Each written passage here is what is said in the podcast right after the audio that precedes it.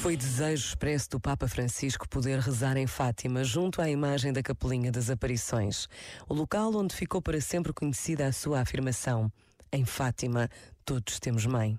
É esta mãe que conduziu e conduz a Jornada Mundial da Juventude, que todos estamos a viver como um tempo único de fé, de paz e de esperança, num futuro melhor para toda a humanidade. E no final do dia, milhares e milhares de jovens irão esperar pelo Papa Francisco, no Campo da Graça, aquele imenso campo que todos conhecemos como Parque Tejo. A grande vigília, que marca todas as jornadas, é acima de tudo um tempo de oração, de silêncio e de paz. Um mistério que surpreende sempre o mundo, porque não estamos habituados ao silêncio de uma multidão que se ajoelha perante a presença de Jesus. É dia de dar graças a Deus. Pensa nisto e boa noite. Este momento está disponível em podcast no site e na app.